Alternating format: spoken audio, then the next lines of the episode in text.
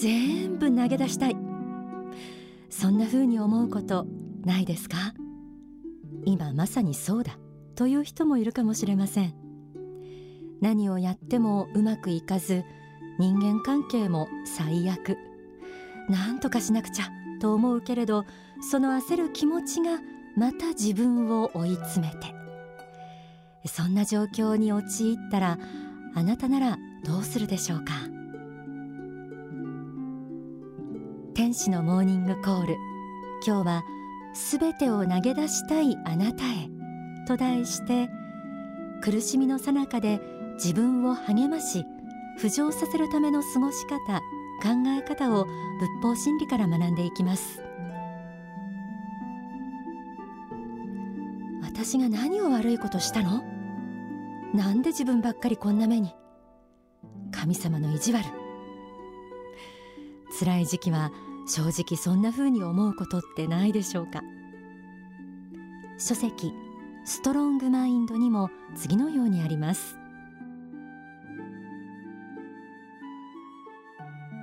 いくらやっても自分はダメなのだと思い人生を投げ出したくなるような時期もあるでしょう。能力の限界を感じる。大きな仕事を任されたのに失敗してしまった。打つべき手が見つからない。どうもがいても世の中の経済の変動やトレンドに勝てない。会社の仕事そのものが斜陽化してしまいそこから抜け出せない。というようなことはあるでしょう。その時にあまりあがいても苦しみを増すだけです。そういう時には亀に雨だれをためるような気持ちで動かずにじっと粘ってください。必ず力の満ちる時期はやってきます。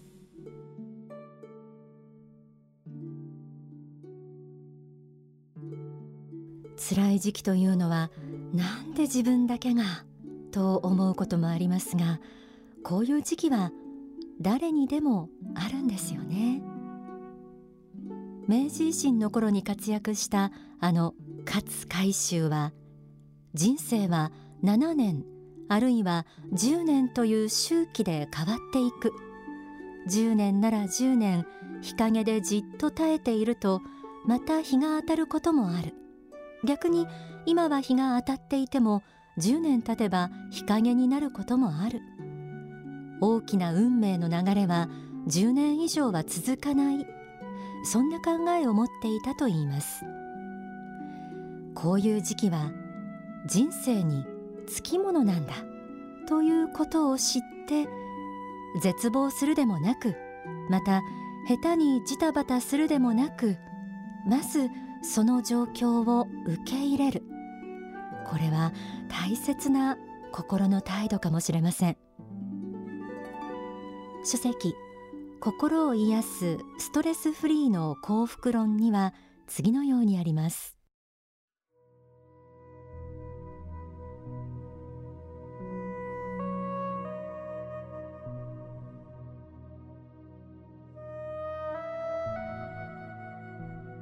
苦しみから逃れようとあがいているうちは本当は苦しみから逃れることはできません。したがって諦めてください。他人を責めるのも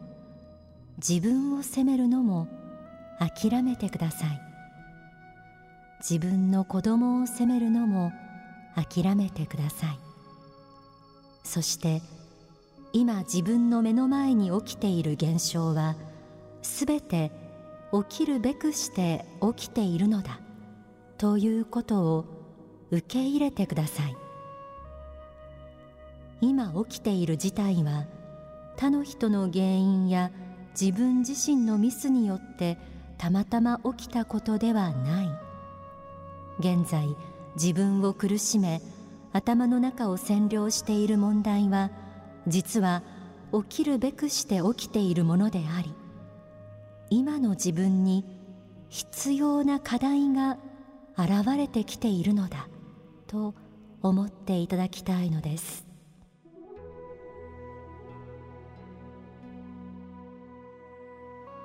諦めなさい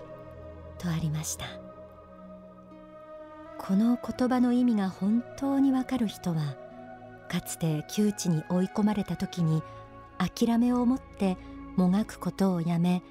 受け入れることで一つ何かを悟った経験のある人だと思います。とても響く言葉ですよね。問題の渦中にある時それをどうこうしようという考えさえ一旦諦める。そして今自分の目の前に起きている現象はすべて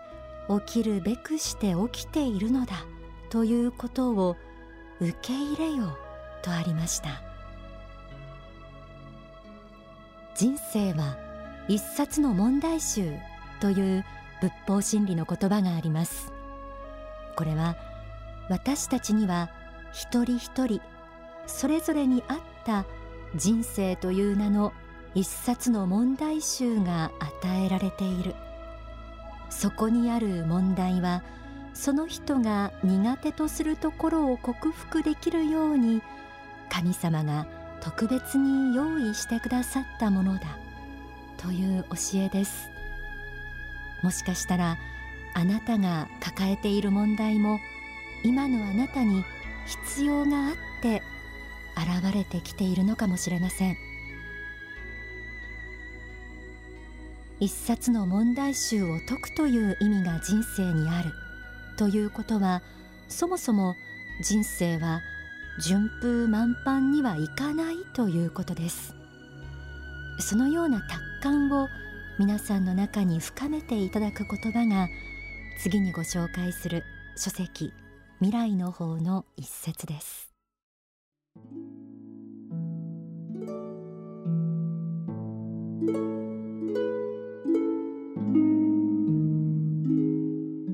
生のどの局面を捉えても完全な人間など世の中にいるわけがありません。誰もが不完全なのです。人生は後になればなるほど難しくなります。勉強も難しくなりますが人間関係も難しくなりますし仕事も難しくなります。会社などに入っても偉くなればなるほど仕事は難しくなります。そのように先が見えない状況の中で完全を求めることには無理があります。結局不完全な世の中に不完全な人間が生きているのです。この事実を認めそれを受け入れなければなりません。不完全な世の中に不完全な人間が生きていながらもその中でより良き人生を生きるということを選び取っていかなければならないのです。これが人生の意味の一つなのです。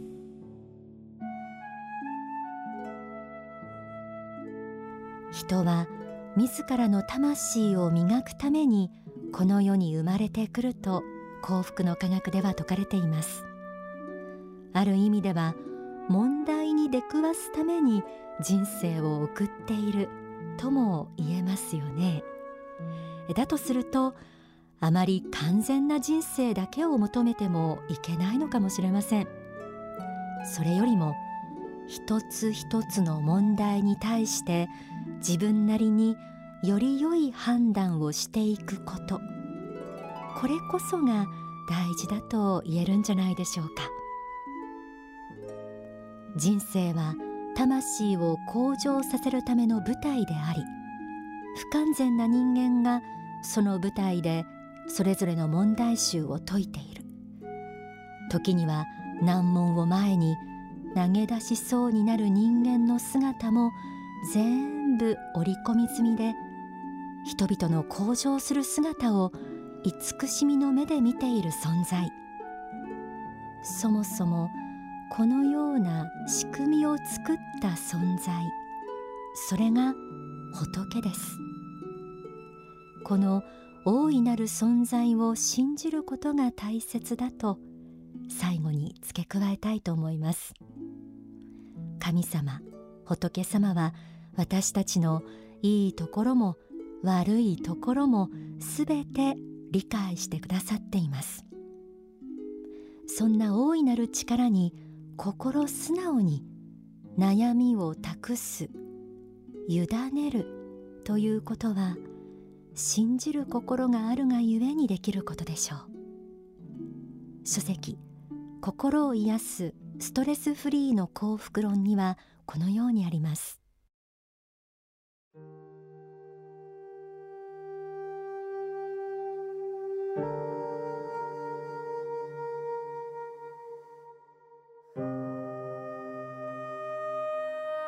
主よ私が苦しんでいるのは決して他の人のせいでもなく自分自身のミスでもなく仏が意地悪をしようとしているからでもありません。これは今世私がこの世に命を受けた意味を教えるためのものです。私はそのことを受け入れ悟りたいと思います。だから主よ御心にお任せします。という気持ちが大事なのです。そのようにジタバタするのをやめ判断を下すことをやめて静かに受け入れてください。受け入れた時に浮力が湧いてきます。生きていく力がぐーっと湧き上がってきます。どうか大いなる力に委ねようという気持ちを持ってください。そうすれば皆さんは気づかないうちに自然に救われていることでしょう。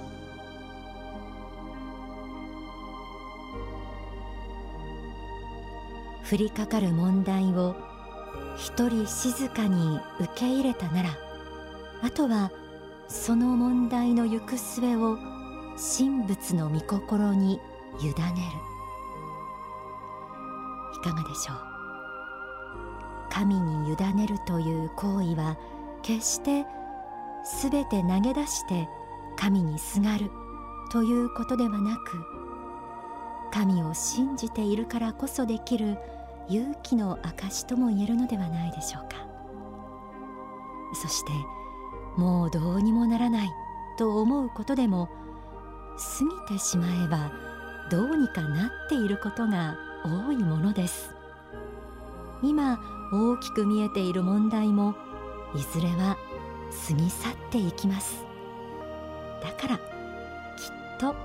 大丈夫。だってこれまでもいろんな問題を解決してきたあなただったのですから。ではここで大川隆法総裁の説法「心が折れてたまるか」よりお聞きください。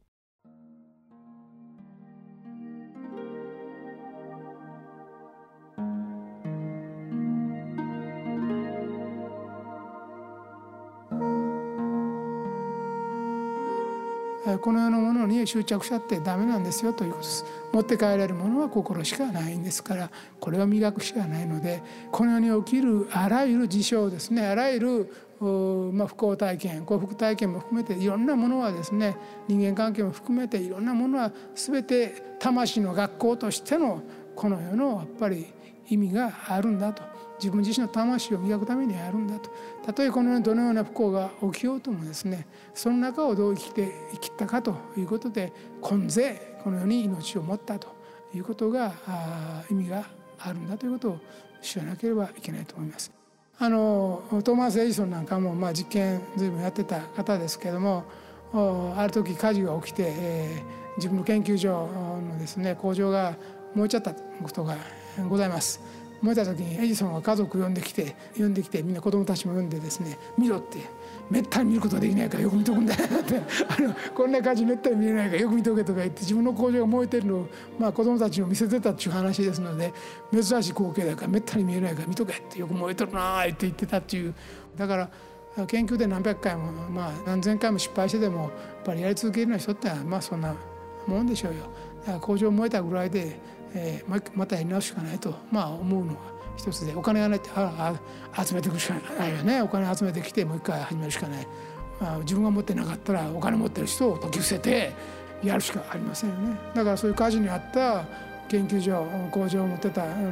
うな方でも今は GE とかあの大きな会社に世界的な会社になってるわけですからね。まあそういうことで諦めずにやり続けることが非常に大事なことであるんですね。だからいろいろと波風あって苦しいことがあろうと思いますけどもそれはあなたがどれほどの方であるかということをまあ試しているということでもあるんだということですね。だから何事もないことが人生の幸福ではないんだと。だから立ち現れてくるいろんな事件はみんなあなた方の魂を試しそして育てるために送られていった試練でもあるんでそれをどう受け止めてどう乗り越えていくか。これが試されているわけですね。だからよし来たかと思ってやはりやらなければならないんです。サーフィンの波乗りじゃありませんけど大きな波が来たらよし来たかということで、えー、それを乗り越えなければ、えー、いけないんですね。何事もないことをもってよしとしないようにした方がいい。その何事もないことをもってよしとするというのがいわゆる事流れ主義であり前例主義であり、えーまあ、官僚主義ですよね。これは何も生み出さない新しい価値を生み出さない生き方だというふうに思います。何事かを成し何事かを残そうと思う人新しい何かをこの世に付け加えようとする人は一定のリスクを伴います。人の批判ぐらい当たり前です。失敗ぐらい当たり前です。それをどう乗り越えていくかということが大事なことであります。だからどうかですね。まあその時々で、えー、心が折れたと思うような時期もあるかもしれませんけれどもそんな単純であっていただきたくない。私はやっぱり粘り腰っていうものを発揮していただきたいと思いますね。そして自分にはつくづく才能がないなとあるいは運がないなと思ったらそこが再スタート点なんだということですね。才能なく運もなく幸福の女神も微笑んでないと。いう感じられる時それが再スタートを切るべき、えー、時ですね。その人生の底にあって強くあっていただきたい、えー、それから何ができるかということが大事なことでございます。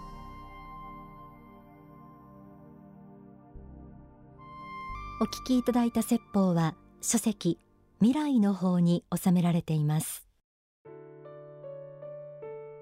えー、スタッフともよく話すことですがやはり信仰を持つ人の心は強いです。もちろんへこむこともありますし泣きわめいたりすることもあるんですが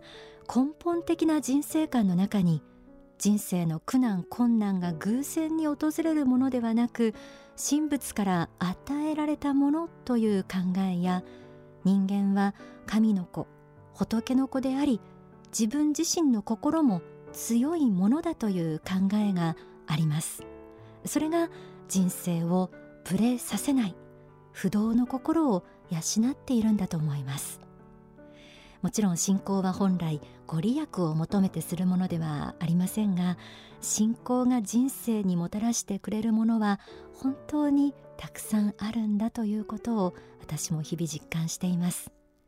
ぜひ時折くじけそうになったら今日お伝えした一つ一つの仏法真理思い出してみてください。